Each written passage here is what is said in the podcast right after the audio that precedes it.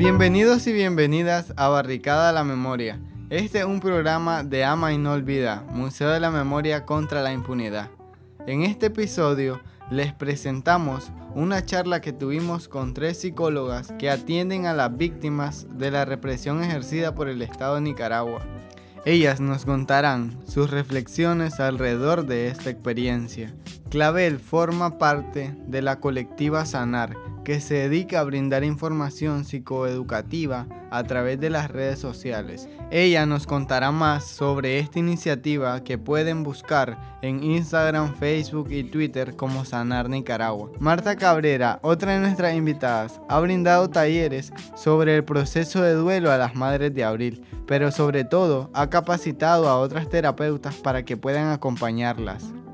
También escucharán a Marlene Álvarez, quien fue una de las alumnas de Marta y ha brindado atención directa a las madres de Abril, ella nos compartirá su aprendizaje y reflexiones surgidas a partir de esta experiencia. Algo que nos llamó la atención de esta entrevista fue la reflexión alrededor de la importancia que se le daba la atención psicológica para las víctimas y sus familiares, un hecho que ocurre por primera vez en la historia de Nicaragua. Como nos dirá Marta en la entrevista, después de la guerra de los 80 le pegaron una patada en el trasero a 100.000 personas y cada quien resolvió como pudo.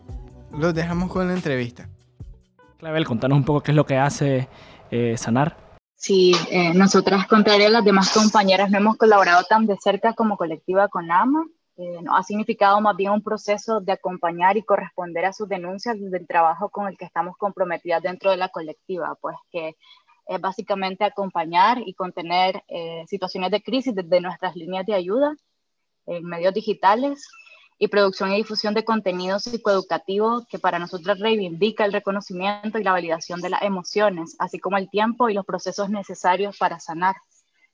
Eh, sentimos que el nombramiento de nuestro trabajo es una apuesta política realmente y que constituye en sí mismo una posibilidad transformadora de lo personal y de lo colectivo. Y desde ahí es donde nos sentimos vinculadas al trabajo que AMA ha venido realizando desde sus inicios también eh, y que al final se ha ido formalizando y materializando a través de diversas eh, iniciativas también, pues, a, las que hemos apoyado justo como el museo. Marta, también comentanos sobre cuál ha sido tu trabajo con las Madres de Abril. Mira, mi, yo junto con otras colegas, eh, a solicitud en un primer momento de la unidad médica, realizamos varios talleres de proceso de duelo con madres. Y después yo he estado trabajando en la formación de mucha gente que trabaja en los territorios para que acompañen a madres y he hecho alguna atención individual, pero ha sido como la más pequeña. La primera parte fue más bien trabajo grupal, o sea, trabajar con las mamás, incluso llegaron algunos papás y algunos hermanos para hacer el proceso de duelo, pues para iniciar el proceso de duelo. Esa ha sido como la, la parte más importante que me ha tocado hacer. Y sobre todo después, pues formando gente para que acompañe a diferentes grupos que están en los territorios. Así también nos da la oportunidad de tener un espacio colectivo donde los que están acompañando pueden encontrarse como las complejidades, ¿no? Como un espacio también donde la gente que forma pueda tener herramientas para entender la complejidad de lo que nos enfrentamos, ¿verdad? Entonces, básicamente eso. Marlene, ¿qué opinas vos sobre esto? Yo soy una de sus alumnas y, y puedo dar fe realmente de, del trabajo que no inició ahorita, pues no, no inició en el 2018, inició antes. Y gracias a eso estábamos conectadas ya a muchas personas y nos dispusimos pues a hacer lo que el momento demandaba. Definitivamente yo siempre he reivindicado que eh, en, los tiempos, en los tiempos de, de, la, de las guerras anteriores, era eh, mucha gente que estudió psicología, incluyéndome, participamos, pero no desde, desde esa posición, ¿verdad? Sin embargo, en esta ocasión de, de, de la crisis de abril, creo que merece un reconocimiento importantísimo como estudiantes de psicología jóvenes, que muchos de ellos están en Sanar y otros no sé si están, pero estuvieron allí, actuando en el aquí y ahora, ¿verdad? En, durante los eventos más fuertes. Yo creo que eso es algo nuevo en la historia ¿verdad? Y, y realmente implica, para mí significa un salto, un salto de calidad en cuanto al compromiso social de las personas que, que han elegido, ¿verdad? Eh, la psicología como vocación. Marta y Marlene, ustedes que han trabajado directamente con las madres de abril, ¿cómo ha sido ese proceso de duelo? ¿Sienten que ha evolucionado? Mira, si vos tenés una abuelita que está en una cama, tiene 90 años, y entonces vos sabés que la viejita se va a morir, y la familia está preparada, el duelo transcurre de una forma. Pero el duelo que transcurre cuando es alguien joven, es inesperado, en la mañana te despediste de él y en la tarde no regresó, y ahí te dice que la situación cambia. Entonces, ¿qué es lo que, yo encontré y seguramente hablando con mucha gente? Bueno, es el duelo que es uno de los más complejos porque es joven, es inesperado y las condiciones para la sanación se complican por lo que ya Marlene agregó, es una situación de represión. Entonces, ¿qué es lo que vos encontrabas? Pues mucha, al inicio, mucha negación, mucho enojo, es decir, mucha impotencia, mucha rabia. A mucha gente se le juntaron eso con otras situaciones complejas, es decir, para muchos por la forma, por la historia de Nicaragua, para muchos trajo consigo eh, separación familiar. Entonces, a la complejidad que perdiste a tu hijo joven, que está en un contexto de represión, a eso te le suma que la familia se separa, pues eso hace que el proceso sea mucho más complejo. Es más fácil ese proceso cuando las personas están organizadas y es más fácil cuando ese proceso tiene continuidad. Y yo siento que por la misma forma como ha ocurrido en Nicaragua, decir, eh, pues cada quien ha ido haciendo lo que ha ido pudiendo, ha ido a unos grupos, otros no. Entonces yo siento que el proceso desde mi mirada, a través de la mirada de la gente con la que yo trabajo, es muy heterogénea. Entonces yo siento que hay personas que sí han hecho como un proceso más complejo, hay otras personas que no. Y eso yo creo que uno lo tiene que tomar en cuenta para el futuro, porque eh, eh, nosotras trajimos a una persona que, es eh, Jimena Antillón, que es una psicóloga nica que ha acompañado a las madres de Oxinapio en México y nos decía es que muchas veces eh, las mamás se dedican a, si el hijo desapareció, pongo la energía en buscar a mi hijo. Entonces vos bloqueas tu duelo. O algo que ocurre, que también es, complejo, es que me olvido de los hijos que tengo vivos.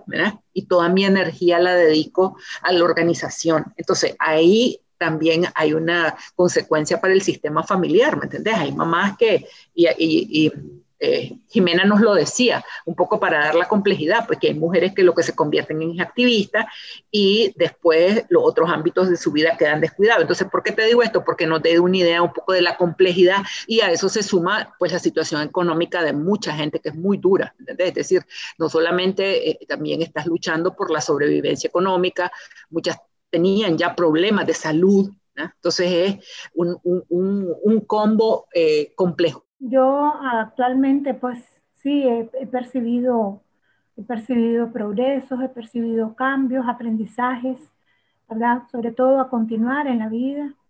Y ellas, algunas madres, muchos dicen, a nosotros la vida nos cambió.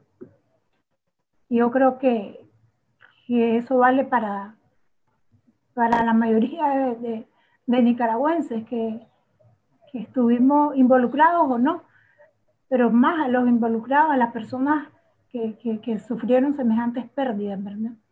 Les cambió la vida. Tal vez, Clavel, aquí también puedes aportar cuáles han sido esos aprendizajes nuevos que ustedes han tenido a partir de esta experiencia. Sí, yo creo que podría resumir los aprendizajes que, pues, a título personal y a nivel colectivo hemos conseguido en estos años eh, en cuatro. El primero sería tal vez la importancia que tiene poder nombrar y colectivizar la experiencia de injusticia y los duelos, como Marta ya nos decía, ¿no? El valor que tiene realmente eh, ponerlo en el espacio colectivo y sobre todo ese espacio seguro en el que nos sentimos eh, con toda la libertad de nombrarlos y que van a ser acuerpados por las personas que están ahí también. El segundo sería el valor que tiene la escucha empática para nosotras que acompañamos, pero también para personas que se dejan acompañar por otras. Y el acompañamiento respetuoso también, desde una mirada mucho hacia, hacia la horizontalidad y hacia el respeto del propio proceso.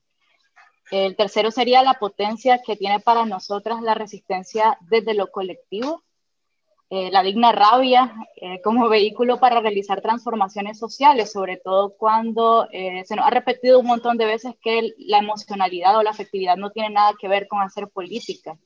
Siento que abril 2018 y todo lo que vino después justo nos puso de frente que los afectos son importantes, que los afectos mueven, que los afectos movilizan y que son capaces de transformar la realidad, ¿no? las realidades sociales. Y el último creo que sería que, pues nada, la importancia que tiene cuidarnos realmente entre todas y entre todos. Eh, la reivindicación de la alegría también, que, que, se puede reivindicar la alegría sin perder la indignación, creo que ha sido uno de los aprendizajes más grandes que sobre todo nos lleva hacia vernos como personas dignas de placer y de descanso eh, sin tener que renunciar necesariamente a nuestras luchas y a la resistencia que estamos llevando junto a otras personas. Marlene, vos también hablabas ¿no? sobre esto, ¿no? que ha sido además un proceso formativo para vos y para, y para otras personas, ¿no? ¿Cuáles serían esos aprendizajes que vos destacarías también? Para, para poder estar para otros hay que estar bien primero. Y en ese sentido, eh, ese abrirse al acompañamiento, ¿verdad? Ha sido vital e importante no solo para las personas afectadas más directamente, sino también para las personas que hemos eh, puesto al servicio de esas personas, ¿verdad? Nuestras capacidades, nuestros conocimientos, etcétera. Entonces, ese equilibrio, ¿verdad? Creo que eso es muy importante y para mí ha sido una, un aprendizaje importantísimo verlo, vivirlo, ¿ya? Cómo el compartir entre las personas afectadas por un mismo evento social es altamente sanador. O sea, esa frase de que el amor sana tiene, o sea, mucho significado y es contundente, pues definitivamente. El verse reflejado eh, en, el, otro, la identificación de tu dolor con mi dolor y de, unirnos para fortalecernos y para, para caminar, para caminar juntas, para hacer algo para ser un actor social. Yo creo que en ese sentido, este, esta, esta experiencia de, de, AMA y todo lo que ha hecho este, muestra pues la importancia de los colectivos. Ya sabemos que pues hay sus subires y venires, ¿verdad? No todo es color de rosa, pero, pero se va aprendiendo en el camino, ¿no? A lidiar. Y ha quedado también muy, muy claro la necesidad de hacer los duelos tanto individuales como colectivos de esta sociedad.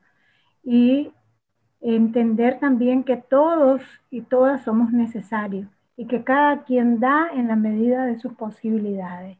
Y estos eventos tan dolorosos también creo que nos dan la oportunidad de hacer un viaje, el viaje interior, de conectar con nuestras propias historias familiares e ir sanando también todos, o sea, no, no, no quiero hablar exclusivamente de las personas afectadas directamente, ya, que perdieron a alguien, sino que realmente el, el, dolor de esas personas tocó también los dolores nuestros, ¿ya? Eh, los duelos pendientes de nosotros. Entonces, creo que, que, ha sido, pues, aunque es muy, muy doloroso, pero también hay, ha sido una gran oportunidad. Obviamente hay que tener disposición para eso para ese viaje. Y, y eso lleva su tiempo. Como dice la Marta, perdón, no, no, es, no es simple, es complejo, ¿verdad? Pero bueno, el hecho de, de, de estar en el camino yo creo que, que, que ya es, es importante. Eh, Marta, ¿querés agregar algo a esta pregunta? Estamos hablando sobre los aprendizajes.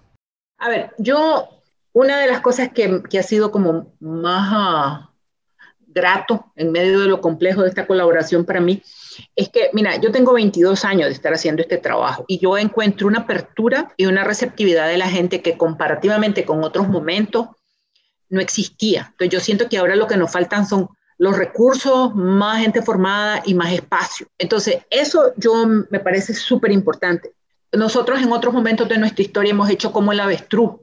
Yo siempre digo, aquí salimos de la guerra y le dieron una patada en el trasero a 100 mil gente, cada quien que resuelva como pueda. Entonces, cuando yo iba, cuando yo fui varias veces al museo, yo fui un tiempo durante la formación y después volví a ir y yo digo, wow, ves, qué bien, creo que estamos aprendiendo, estamos haciendo un museo y no estamos esperando que la herida se nos encangrene. Yo oyendo a los guías, contando las historias, yo digo, wow, qué genial. O sea, para mí eso es una señal de qué valioso. Digo, se está entendiendo la importancia, la conexión que existe entre el trabajo del duelo, el trabajo de la memoria, el trabajo político y el trabajo organizativo. Porque, a ver, yo sí digo que en abril, pues salió la rabia a la calle, un modelo que se agotó, pero también nosotros tenemos que dar cuenta que el cambio tiene que ver con cambiar una cultura de silencio. Y si la, Asociación de Madres abre espacios, como dijo eh, Clavel, de espacios de escucha, de espacios de, empatía, eso es fundamental para el cambio de una sociedad, porque una sociedad tiene que ver con un tejido, y si el tejido está roto, para mí el asunto de este trabajo tiene dos dimensiones, una dimensión pedagógica y una dimensión terapéutica. Y la dimensión pedagógica, yo creo que muchas de las cosas que, que ya mencionó Clavel y mencionó Marlene van por ahí. Yo el otro día hablaba con la gente de un colegio y me decía, es que nosotros no sabemos nada de duelo y son psicólogas. Y le digo, ¿cómo? ¿Qué? El pan de cada día en este país, ¿cómo es que no vamos a saber? Entonces siento que de nuevo nos coloca, y yo creo que, este, que esta coyuntura pues ha puesto a muchos profesionales a darse cuenta de la importancia que son esos temas, ¿verdad? Y hay interés, yo siento un interés que, que, como te digo, pues hace muchos años no lo percibía. Algo que en lo personal me llama la atención es cómo las madres de abril se han apropiado de la lucha por la justicia. Para ustedes, ¿qué rol juega alcanzar la justicia en este proceso de duelo?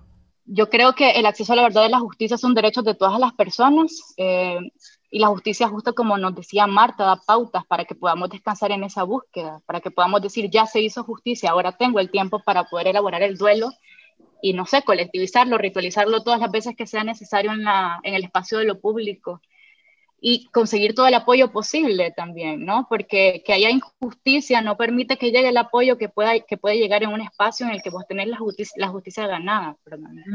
Y yo siento sobre todo que la justicia le da vuelta pues, a ese discurso de impunidad que está tan, tan normalizado en nuestros países. Eh, y eso en sí mismo ya es un triunfo para todas las personas, siento yo. Creo que justo en estos ejemplos que hay en Latinoamérica agarramos fuerza y, resignificamos un montón de las luchas que hay en Nicaragua hoy.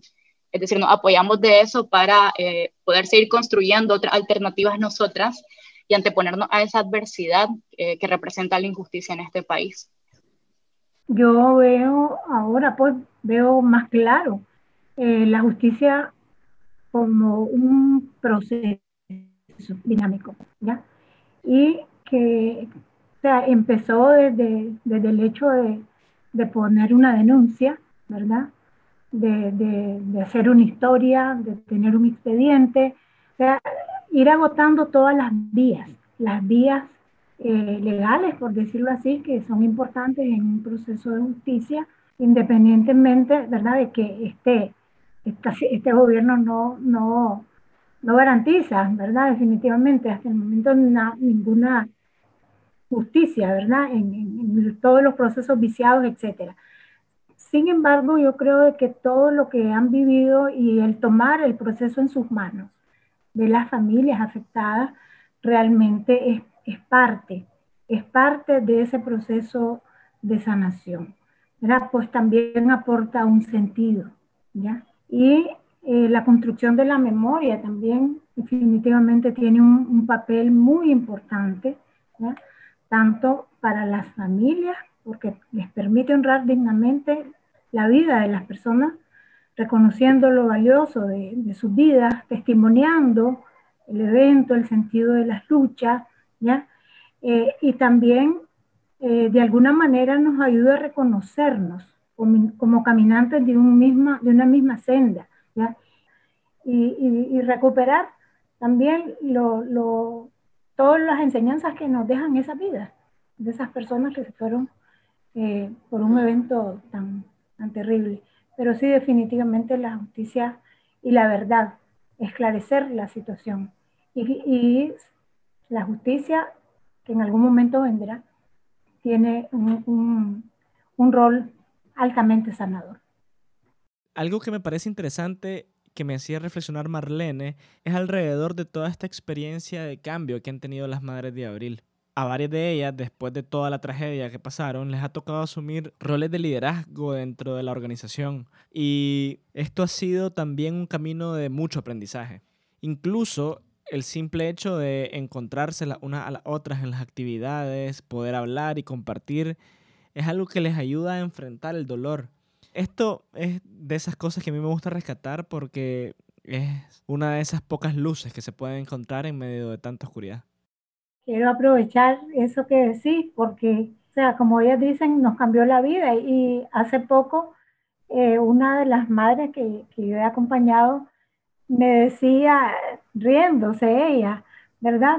Hasta, hasta me está interesando la política, me decía. Entonces es un ejemplo concreto de cómo eh, les abrió a otra realidad, o sea, a verse parte de, del colectivo, a reconocer también su valor en el sentido de los cambios grandes que necesita este país y, de los cambios que querían sus hijos. Entonces Marta decía que en el museo, en las entrevistas del museo, algunos padres y madres de familia pues compartían, ¿verdad? Lo que había hablado su hijo con ellos antes de irse al tranque o lo que fuera. Y entonces es impresionante cómo hay ahí en esos discursos, ¿verdad? Una declaración clara de la vida que, que quieren o que querían para sus hijos, de la sociedad que ellos soñaban para sus hijos.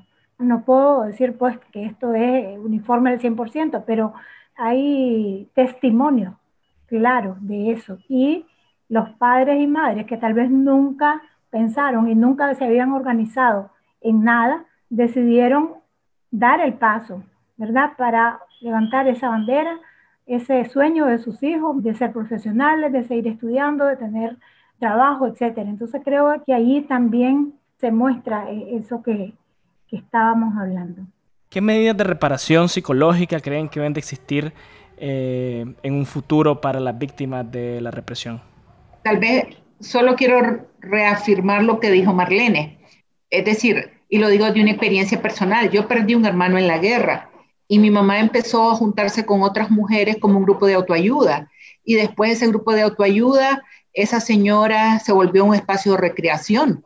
Yo me acuerdo que yo llegaba a Matagalpa y yo preguntaba, ¿y dónde está mi mamá? En la oficina de las madres y las viejitas estaban bailando y después hicieron casa. Entonces yo sí creo que eh, el trabajo psicosocial te ayuda, lo que ya hemos dicho todas acá. Yo siento que un desafío como ellas es que mantengan su identidad clara independiente de los escenarios que vengan. Hay escenarios que pueden estar mucho más adversos, si la situación sigue igual, pues el escenario va a estar adverso, pero tener su identidad clara, ¿verdad? Es decir, cuál es su razón de ser.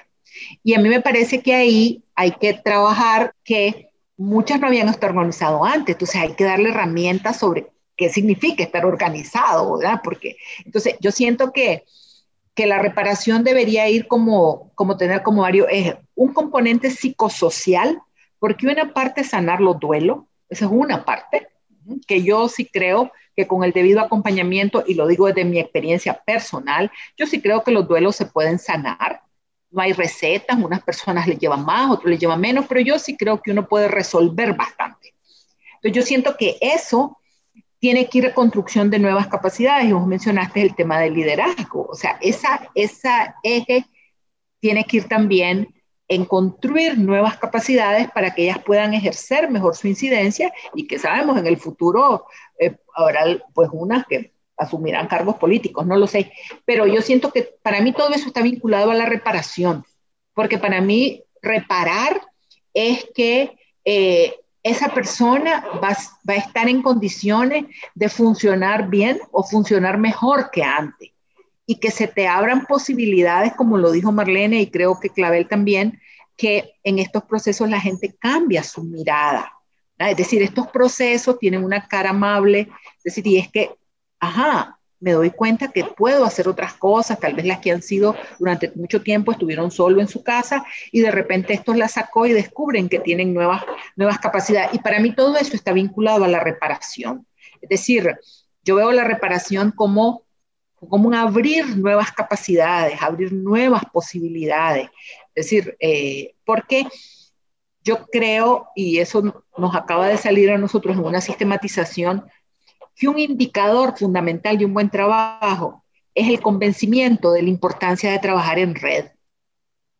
Es decir, que se, que se nos quede en el disco duro que eh, la vida funciona mejor cuando construís vínculos y cuando trabajas en red, porque eso te va a poder lidiar mejor con cualquiera de los contextos o los escenarios. Es decir, una, un grupo de personas lo más unidas posibles alrededor de una identidad que siguen desarrollando sus capacidades, sanando su duelo, porque hay algo que, sobre todo con Marlene lo hemos hablado, que esas señoras ahora tienen la muerte de los hijos y desde la experiencia te puedo decir que hay otras que ya tenían otros duelos antes. Entonces, ¿por qué no hacer la oportunidad de ahora y sacarlo todo y sanarlo todo? Pues, o sea, aprovechemos. Entonces siento que una mirada, por eso hablé de la importancia de que los acompañamientos deben estar hechos por equipos multidisciplinarios, para que esa organización siga siendo pues lo que es su razón de ser, ¿no? O sea, tener una identidad como, como mujeres que perdieron sus hijos, pero que pueden hacer mucho más. Y, solo, y con esto me callo. Yo siento que, yo siempre digo que la idea es que uno tiene que pasar de víctima a sobreviviente, de sobreviviente a activista y de activista a protagonista. O sea, son cuatro estadios, la idea no es mía, se lo dio a alguien a alguna parte y la comparto. Porque también creo que en Nicaragua mucho, una de las consecuencias de los duelos no sanados es que nos podemos quedar en la victimización. Y yo siento que pues a nadie bueno, por lo menos a mí como Marta, yo creo que, que la idea es que nos convirtamos en protagonistas, ¿no?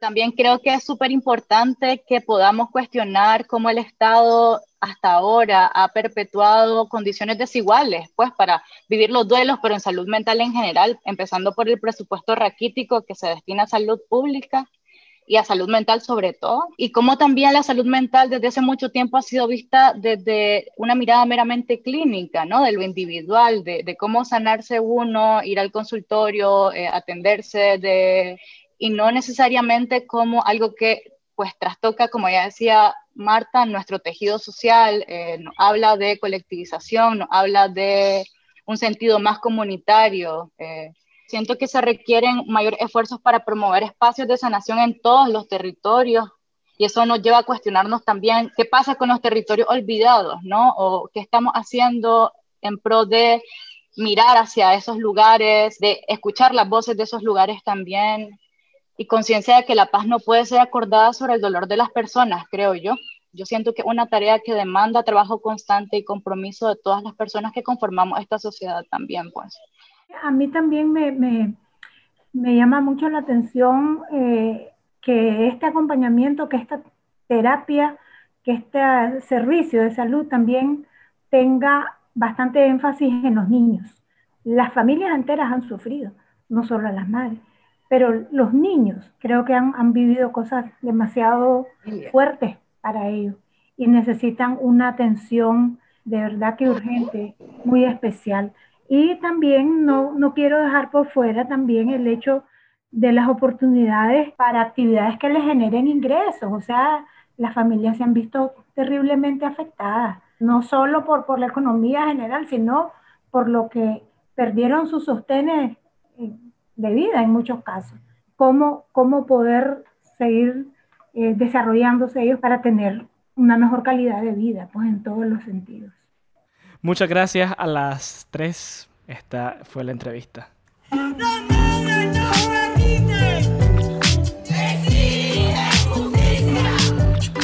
Le agradecemos por haber escuchado el capítulo de hoy. Para conocer la historia de los jóvenes asesinados por la represión ejercida por el régimen Ortega Murillo en 2018, pueden seguir a Ama y No Olvida Museo de la Memoria contra la Impunidad. En las redes sociales, búscalos como Museo Memoria-ni o ingresa al sitio web museo de la memoria nicaragua.org. De los sueños truncados, la luz de tus ojos que arrebató aquel soldado, aquel vil disparo, destellos de fuego, sinuoso el camino, pero no me doblegó.